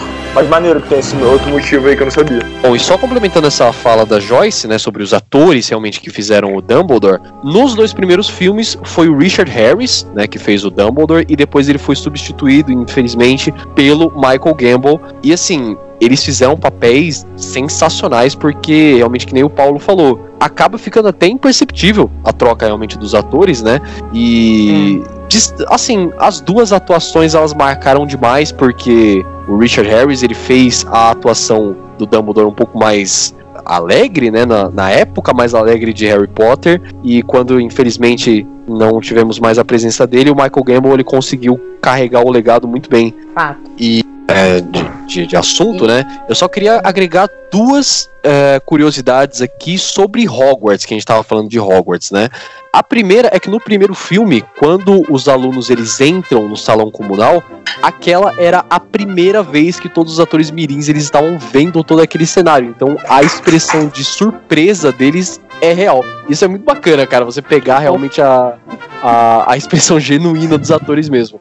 E uma outra coisa, isso que eu descobri, eu tava né, estudando a pauta e eu descobri, eu fiquei impressionado, é que todos os takes de fora de Hogwarts, né, do castelo, eles são uma maquete gigantesca que demorou sete meses pra ser feita. Isso é sensacional, cara. Então, tá então. Ah, né? Então vou, vou Esse- aproveitar o, o, o hiato aqui e fazer um adendo de pequenas curiosidades que entramos aqui nesse vontade. assunto, então, pra gente fechar as curiosidades. Uma é uma curiosidade até um pouquinho eh, pesada, mas a atriz que faz a, a professora McCann, ela gravou alguns dos filmes, acho que os filmes finais, é, em um tratamento de câncer. E ela não deixou de fazer nada das filmagens. Ela estava fazendo o acompanhamento todo certinho, mas gravou absolutamente tudo. E tivemos uma obra maravilhosa com a presença dela, porque ela brilha em muitos momentos da saga também, né?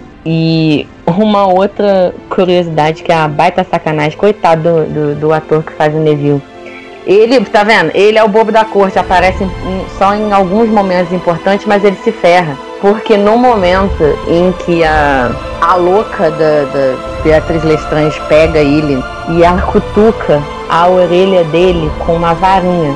E ela perfurou o tímpano dele, de verdade. Coitado, meu Deus do céu. Porque ela tava Caraca. cutucando, mas de, de, assim, né?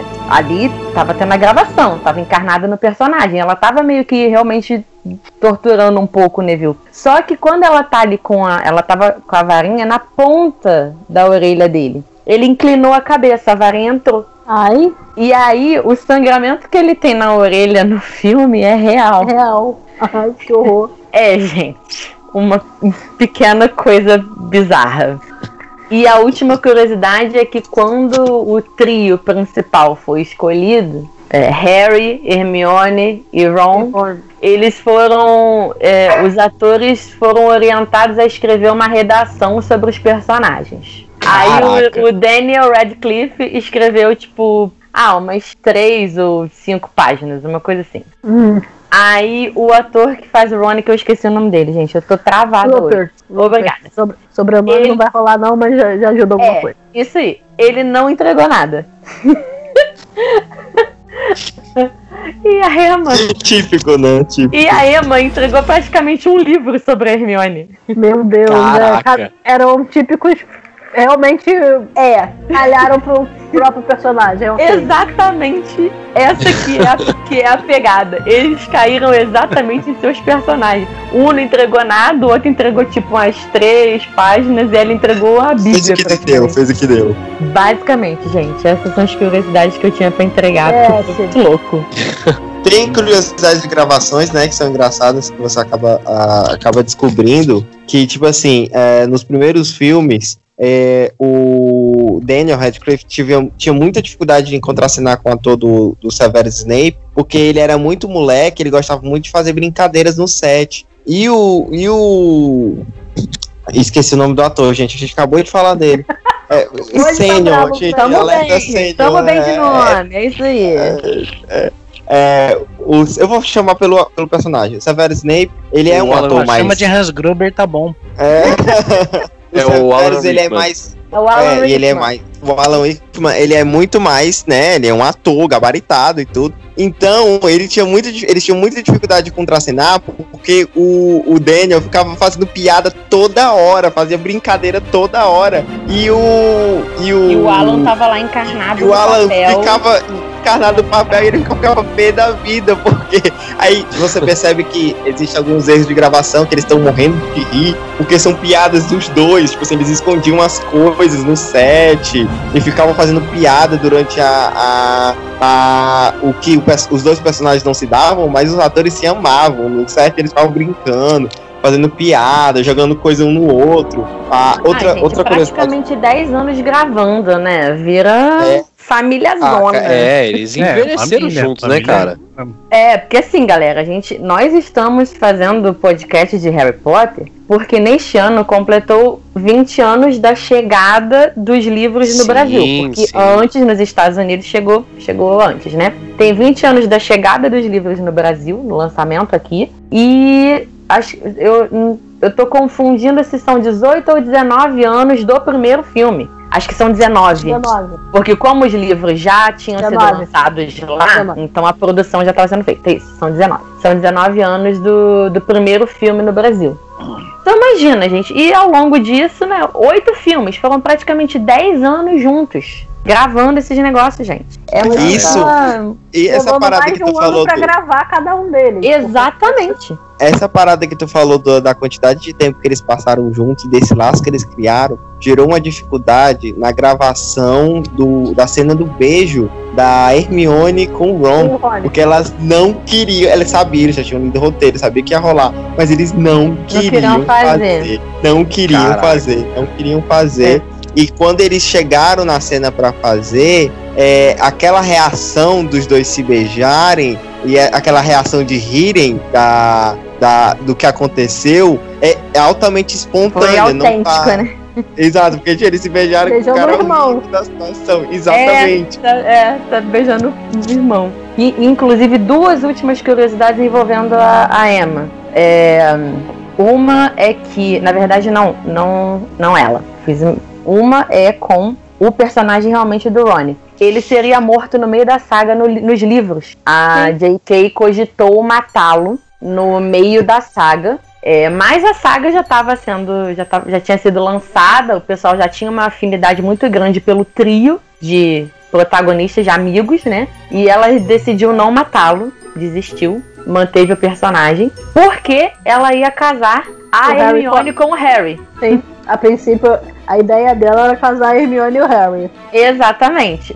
E como ela não matou o Ron, ela decidiu manter o personagem, ela fez uma nova configuração familiar e casou a Hermione com o Ron. E o, o Harry virou cunhado. Duplamente, né? Tá Porque vendo? casou com a irmã do É, Rony. virou cunhado cruzado ali, menina. Virou uma É. confusão familiar. Uma loucura. Não, na real ele ficava segurando vela dos dois mesmo, né, cara? Porra. É, porque, tipo, só no final que ele fica com, com a Gina. Então, tipo, foi uma vela de, de, oito, de sete anos ali, gente. Pelo amor de Deus. Gente, gente, eu vou dizer um negócio aqui. Eu vou dizer um negócio aqui. Porque Ah, é. a pessoa começa a aparecer, começar a, a criar uma tensãozinha entre um e o outro, terceiro livro por aí. Sim, sim. É, uma vela de cinco anos. Eu vou É, dizer uma exatamente. coisa aqui. Eu vou dizer uma coisa aqui que se não couber no programa, é, por favor, Lucas, corte, tá? Mas é, semelhante a Naruto, no final do filme ali, depois da guerra, que eles venceram o Voldemort e tal, houve uma, uma grande surubada ali com a galera, porque todo mundo tem a mesma idade. Os filhos têm a mesma idade, todo mundo Hogwarts junto. Que parece Todo um louco ali. Todo mundo tem E a aí mesma tá filho, né? Ah, lembrei bem que a eu outra, sou a outra curiosidade da Emma é que ela, ela, a Emma Watson ela ficou gamadinha no, no ator que faz o Malfoy. Ela tinha tipo um crushzinho no ator. E aí ela ficava meio com vergonhinha, assim, de ficar perto dele, não sei o quê, mas depois passou e eles viraram amigos mesmo. Mas ela teve um crushzinho ali no, no, no ator que faz Malfoy, gente. Momentos de curiosidades e revelações. Passou Mano. agora. Se levassem isso pro Harry Potter seria muito da hora, tá ligado? É, podia, podia, podia ter incorporado, né? É, então. Não, mas uma ia ser tipo um Romeu e Julieta, tá ligado? Não, não certo, não. Ia dar ruim. Ia dar ruim. Ela- ele não gostava dela por ela. Ele mesmo vivia xingando ela de sangue ruim. Ele ia ficar com ela? Ia ser bem. Ia ser os opostos se atraem, ia rolar aquele amor, amor vindo do ódio. demais, né? Voltando, vamos puxar o, o fio de volta, É. porque a gente precisa falar de mais um personagem extremamente importante que no início a gente nem conhece, né? Sirius Black. Exatamente. Hum, Cara, Sirius Black. Assim, eu já quero exaltar de início Gary Oldman. Que, que homem, gente. Meu Deus do céu. O Luan tem um negócio assim, Que homem, que gente. homem. Não, cara, é, é complicado. Alguns atores assim não, não tem como, cara. Henry Cavill, Gary Eu, Oldman. caraca, é... você tirou a piada da minha boca. Eu já ia gritar um Henry Cavill. Aí você dava um É, Então, causa uma comoção. E assim, o. Cara, o Sirius Black, né? Eu falei lá no comecinho que eu, eu tinha um pouco de medo do Prisioneiro de Azkaban na época que ele foi lançado. Muito por conta do Sirius Black, cara. Porque quando ele tá transformado no sinistro, né? Porra, aquela primeira cena do Harry no ponto, né? Esperando pra ir pra, pra Hogwarts. Cara, que ele aparece no meio do matagal, assim, tá tudo de noite. O filme ele já tem todo esse. essa esse, esse ambiente mais sombrio, né? Puta que pariu, aquela então cena é tá muito cara. Luan. Teus sonhos quando eram criança. Teus sonhos quando eram criança. Era o Sirius Black, exatamente, olha só. tá tudo explicado. Pra, quem, pra você que tá em casa e você não deve ter ouvido, e você não entendeu, eu recomendo que você vá lá no, lá no nosso podcast, a Universe, e escute o especial de Halloween, você vai entender essa piada. É, você vai entender o, por- o, o porquê, exatamente. E assim, é, eu queria também puxar, como a gente tá falando do Sirius, né, a grande importância que o personagem ele tem pra saga, porque ele é apresentado no- inicialmente no, ter- no terceiro filme, no terceiro livro, creio eu também. E assim, de uma hora pra outra ele ganha uma importância muito grande, mas é feito de uma forma muito natural, né? Sim, Sim. sim, sim, sim. A presença E do Sirius. O, o Sirius, ele aparece no- tanto no livro quanto no filme de uma forma repentina. Nunca se, se tinha ouvido falar desse amigo dos pais dele. Até porque, pra eles, ele não era importante porque ele estava preso e ele era o motivo da morte dos pais do Harry. Então isso foi uma coisa E que foi ele era considerado escondida. traidor. Ele era considerado o, o grande traidor da, da história. Então, ele realmente ele foi escondido até o último momento. E o Harry, ele só acaba descobrindo que o Sirius não só ele era amigo do pai dele, mas ele era padrinho dele, é, muito avançado na saga. A princípio ele só sabe que surgiu esse- essa pessoa que era ligada ao Voldemort que queria matar ele, mas por quê? Não era explicado. Ninguém parou pra conversar com ele. Então, E Foi um- não o só. Harry não, não sabia nem que era famoso, cara. O moleque É. Nem- em Hogwarts no nem- primeiro ano, todo mundo sabe o nome completo, a família, de onde veio, o que, que aconteceu. O garoto mal sabe o nome do pai e da mãe, coitado. Mas Menino não perdido consideração pois que que ele é, ela. foi, cara, ele todo mundo foi foi- criado como é, os pais dele sendo bêbados que morreram no acidente de carro. Exatamente. Exatamente. O- Exatamente. mas no, no terceiro livro e no terceiro filme também, não só apresenta o Sever, o Severus, não, perdão, desculpa, o Sirius Black como um personagem muito marcante, muito importante para a história, né? Mas também apresenta é a primeira vez que a gente é, vê e tem noção de Azkaban, que é a prisão de segurança máxima do, do mundo mágico. Uhum. E, cara, é um negócio muito bonito. Assim, é bonito na forma que você pode perceber a beleza daquilo, né? Porque é, é tipo assim, é, são os piores dos piores jogados em uma ilha que onde é cercada por, por uns troços que são os dementadores que sugam tua felicidade, irmão. Entendeu? É, é outra O parada. demônio, eles sugam literalmente sua alma. Exato, então, É, cara. assim, eu, eu acho que o É terceiro fascinante, filme, né? ele Não tem vamos toda falar essa nem que é pegada, bonito, é fascinante. exatamente, tem E toda assim, essa pegada é- de terror e tal. Tem. E assim, é só fazendo uma referenciazinha de The Office, todo mundo sabe que, segundo o Prison Mike, a pior parte da prisão são os dementadores. Então, né, fica essa referenciazinha de The Office. Exatamente, exatamente, a pior parte da prisão são os alimentadores. E assim, é, é muito bacana. Cara, eu gosto muito do terceiro filme. Ele é, falei já que é meu favorito, né? E acho uma das minhas cenas favoritas é realmente quando tem toda a reunião que você tem ali a, né, ó, a explicação realmente a revelação do Pedro Pettigrew também, né, que ele é o, o animago que tava É. como é, Pedro Pettigrew, que era o, o Perebas, né? Cara, essa cena que tá todo mundo reunido na casa, se eu não me engano, é a casa do- dos gritos, né? Que eles estão. É. É, Gritos. cara, eu acho essa cena sensacional, porque quando você vê essa cena pela primeira vez, você fala: caraca, como assim? Tá todo mundo na cena, tá o Snape, tá o Lupin. Depois que você vai entendendo toda a relação que eles tinham, e é muito legal essa cena, cara, porque você ainda acha que o, o, o Sirius Black ele é o traidor, que ele quer matar o Harry, não sei o que, que não sei o que, que ele fala que esperou 12 anos pra isso. Você acha que é pra matar o Harry, mas depois você entende que é pra matar o Pettigrew. É muito foda, cara, essa cena. É. Mas vou te falar.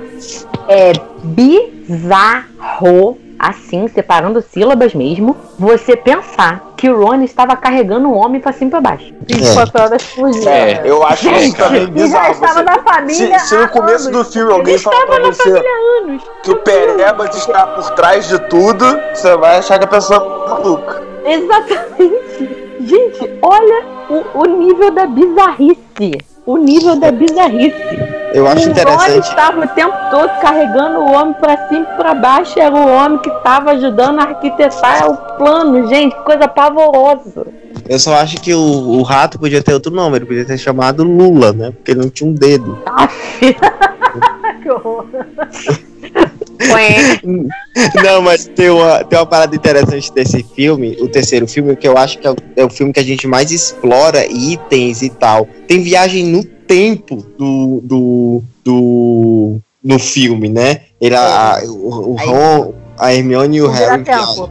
Exatamente, que depois é. Tem, uma, tem umas paradas que eu acho muito engraçadas de Harry Potter, que com a evolução eles vão esquecendo, ou tipo assim, deixando de lado de forma absoluta. A taça das casas, que era uma das paradas que era mais cogitada, esquecida. ah, o Vira-Tempo, esquecido. A Pedra Filosofal, que era a parada mais cogitada, o Nicolau Flamel de- de- decide destruir. ah, e, inclusive tem uma referência muito massa ao Nicolau Flamel, né? Que é, a gente conhece aí da história, ah, que, que era um, um dos alquimistas, né? Da época ali, uns cientistas e tudo. Ah, tem, então, tem algumas paradas que em Harry Potter que eles vão esquecendo, tipo assim, o bicurso some, ah, tipo, vários personagens que passam e somem que eles, ok, e é isto, e tchau.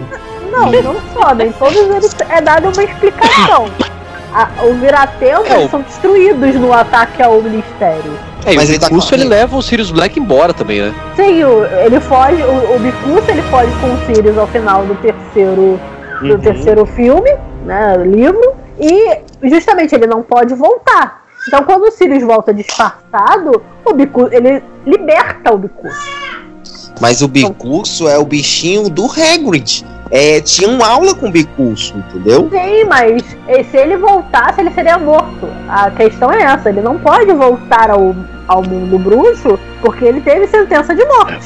Só tem um da espécie dele, assim, tipo, só tem um, só aquele. Não tem só um, mas era, o- era o, o exemplar de Hogwarts era ele. Ele não tem. É, só- só muda o nome. é O jurado é. de morte foi aquele, o bichinho de estimação do Hagrid. Então, se ele voltasse, estava ruim, ficou escondido. Muito provavelmente, depois que acabou a situação toda, depois que Hogwarts estava em cacos, ele até pode ter voltado, porque aí já não tinha mais sentença de morte pra ele, né? Depois disso tudo, gente. Até Pra quê, né? Sim. Coitado, matar.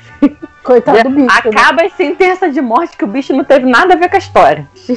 Mas tudo tem uma Bom, explicação, é- é... uma explicação rápida. É, que às vezes a gente acaba não focando, mas tudo tem uma explicação. E às vezes não satisfaz também, né? Dependendo Sim, da... sim. E a taça das casas? Porque descobriram que o Dumbledore tava roubando? É isso? Não, em todos os, em todos os filmes continua a. Ela só perde é, a força na história. Ela continua, ele continua tendo a, a taça. Então, que nem o, o torneio de quadribol. Até o terceiro, quarto, você vê que eles ainda disputam, mas você nunca sabe mais quem ganha, porque aquilo ali tem tanta coisa acontecendo em volta que não tem mais importância de quem ganhou. Né?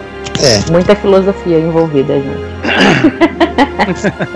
Bom, gente, a gente bateu um papo muito bacana e bem longo aqui, inclusive. Com certeza a gente deixou muita coisa de fora, mas a gente vai se encaminhando pro final. Antes da gente terminar, eu só quero aqui tocar numa ferida, iniciar polêmicas, tá? Porque agora é a hora de cada um revelar a sua casa e por quê. Quero que vocês defendam, inclusive, tá? eu já vou começar falando que eu sou Sonserina, porque Sonserina é a melhor, gente. Não precisa de explicação, tá? Então é isso aí. Até mais. Eu só vou dizer que, cara, eu Não. sou, eu sou Lufa-Lufa porque eu sou maluco. É amigo da, da. Como é que é o nome daquela bonitinha, gente? É muito louca aquela menina, gente. Maravilhosa ela. A, a Luna. É, Dona é lá da Luna. Inclusive é o nome da minha é sobrinha. isso aí. Inclusive, gente, a Luna é uma fofa, né? Super Sempre, gentil, super. E toda cheia dos conhecimentos. Ela só ficava na dela, mas ela era muito inteligente. E ela casou com quem? Com Neville, que é o verdadeiro herói dessa história. Ah, meu pai do céu. Né? Se eu falar que se casaram os dois plantas juntos, tá, você vai achar chato.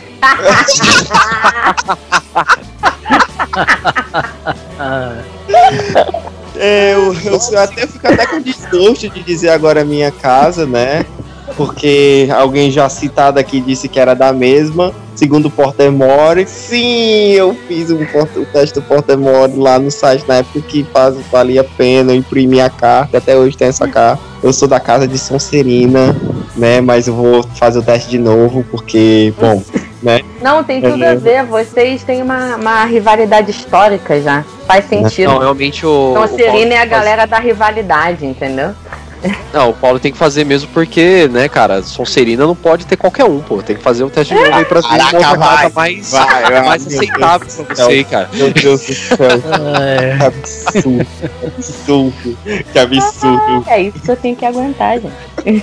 Joyce, sua casa e por quê? Defenda. Não faço a menor ideia, querido. É mesmo? Cara, nunca parei pra pensar nisso. É, Nada eu fui pegar a saga, eu já era muito velha, então eu nunca parei pra, pra avaliar tão profundamente assim. Talvez, acho que como Grifinória tem muito envolvimento de, de laços afetivos e defenda os seus com unhas e dentes, eu acho que eu seria mais Grifinória. Se não, com certeza você, você ia pra uma Corvinal da vida, amor. É, ela Conhecimento sabe de causa. Ela sabe mais do que eu. Inclusive, vou, vou fazer. Ela tá falando Corvinal por conhecimento de causa, por experiência própria e porque eu fazia com ela o que a Hermione faz. Com os outros, sim. Corrigir. Até Entendeu? Ah, Literalmente, muito. De verdade mesmo. Literalmente, meu, a gente escrevia com cadernos com cores diferentes. Eu esqueci um acento, ela vinha com uma. Eu normalmente escrevia de azul, de preto, ela escrevia de azul. Ela vinha com azul na minha, na minha folha do nada e, e riscava. Entendeu? É. Então eu, eu tenho um, um pouco de Hermione. Entendeu, gente? Bastante. posso Por isso que eu falei assim que. Chega de me caguetar, palhaçada. Posso, posso pôr assim também que Gabi seria então da Corvinal, ou não, tô errado. Olha, eu, eu gosto da Corvinal pelo lado nerd. Eu gosto realmente da Corvinal, mas também tem a, a queda do pela Grifinória, pela defender os seus, entendeu? É esse lado que ela falou, eu também tenho muito empregado em mim. E eu tenho tentado até me desligar um pouco, que eu acabo me aborrecendo quando não devia. Mas é, eu gosto bastante da Corvinal, que o lado nerd fala bem. Ela é Ela com matemática, gente. Ela Tá com entendendo? português, eu com matemática. Eu sou formada em matemática, então não posso falar Uau. do lado nerd. É, gente, tem um. entendeu? aí. JM, que tá bem quietinho. É, então, eu, eu ia falar Corvinal, mas ela já até falou o porquê, tá ligado? Justamente por ser a casa dos nerdão. A gente pega as mãozinhas, vai todo mundo junto pra coordenar. Vai, vai todo mundo junto pra Corvinal.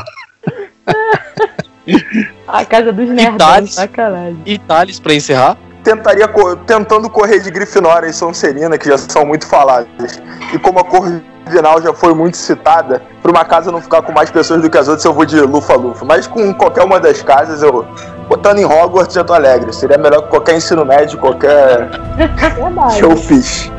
Adorei a referência, muito bem. Acho que, acho que seria melhor que o ensino médio de todos nós, definitivamente. Exato, exato. Definitivamente. E assim, vamos, Então, vamos fechar nossa saga com, com, com a- o seguinte momento. Que na época que lançaram os últimos dois filmes, eu fiquei muito apreensiva quando ficaram falando que o Harry tinha morrido. Entendeu? E eu fiquei, não morreu porque vai ressuscitar, gente. Tem certeza. O protagonista desta bosta tem que ressuscitar. Ah, mas Então acho Sim. que o final da saga foi muito, muito interessante, muito brilhante, muito, muito ápice, muito merecido. E eu sei acho lá, que tá ligado? Tipo, o R, por tudo que ele faz, ele não passaria do primeiro filme, tá ligado? Ele morria ali. muita cagada. Sim, demais. Assim, o último filme ele é muito bom, realmente a conclusão da saga é muito boa. A finalização da história, eu só tenho du- duas críticas que não posso deixar de não fazer, né? Ah, o, o- acho que é. Não, não, as duas é uma. É que a produção do filme, ele, ela parabéns pela caracterização dos personagens, e principalmente do Voldemort, dos que tem mais trejeitos e tal, é, feições não humanas. mas eles não sabem deixar as pessoas velhas, né? Eles só amarraram o cabelo da Hermione que, que queria que eu acreditei, que acreditasse que passou 15 anos. ele deu. Ele fez o doutor.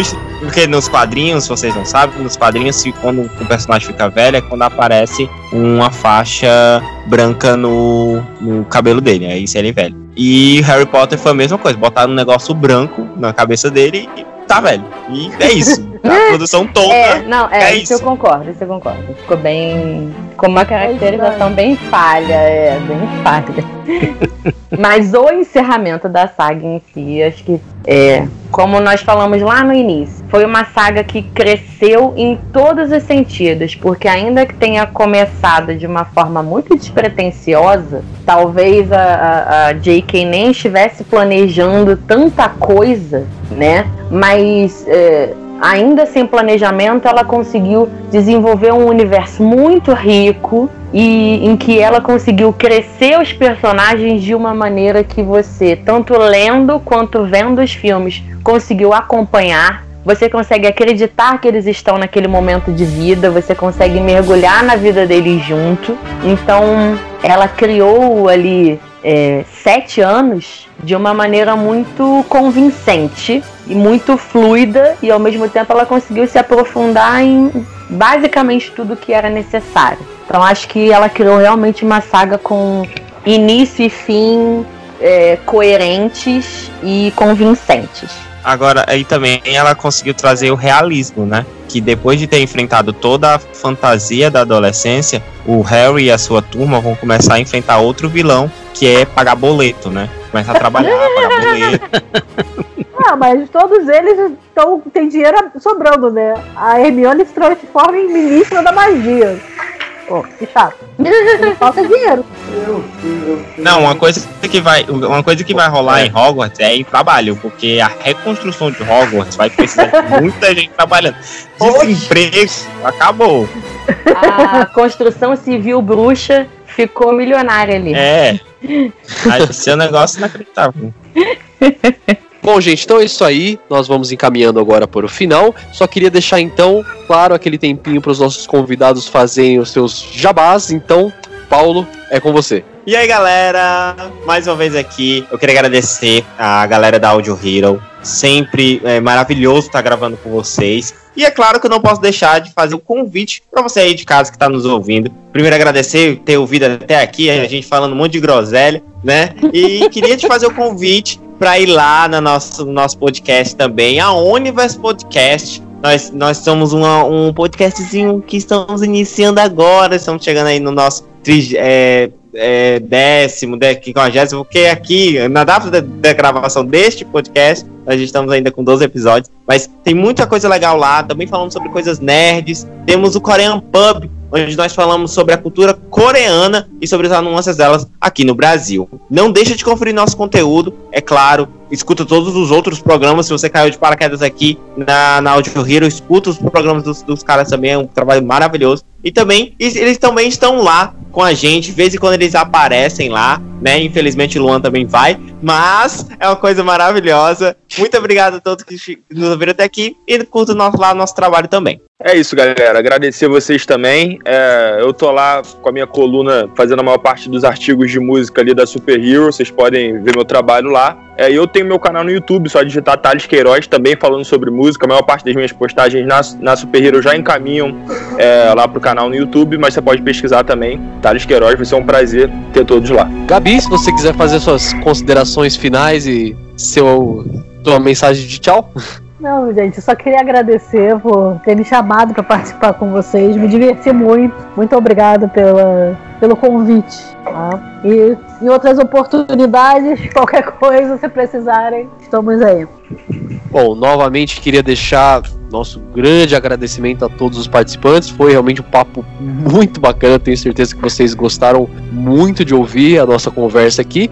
E claro, só lembrando você de passar lá nas nossas redes sociais, o arroba Super Hero Brasil, tanto no Facebook quanto no Instagram. Continue também acompanhando o nosso site, que é o www.superherobrasil.com.br e também continue acompanhando o nosso podcast semanal, o Audio Hero, sempre baseado em puro achismo e teoria da conspiração no seu agregador de podcast favorito. Então é isso aí, gente. Muito obrigado por terem escutado até aqui. Até semana que vem e mal feito feito. Gente, que easter egg lindo!